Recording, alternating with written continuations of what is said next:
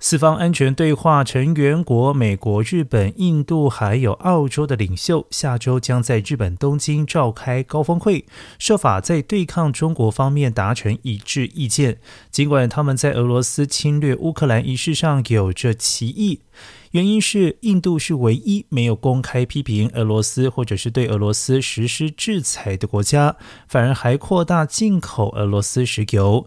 美国坦普大学当代亚洲研究所所长杜亚里克表示，四方安全对话四国领袖将在二十四号峰会上讨论如何针对中国加强贺阻以及彼此军事合作。而许多观察家相信，北京正在观察国际间如何回应乌克兰战争，以考量自身要统一台湾的有哪些选项。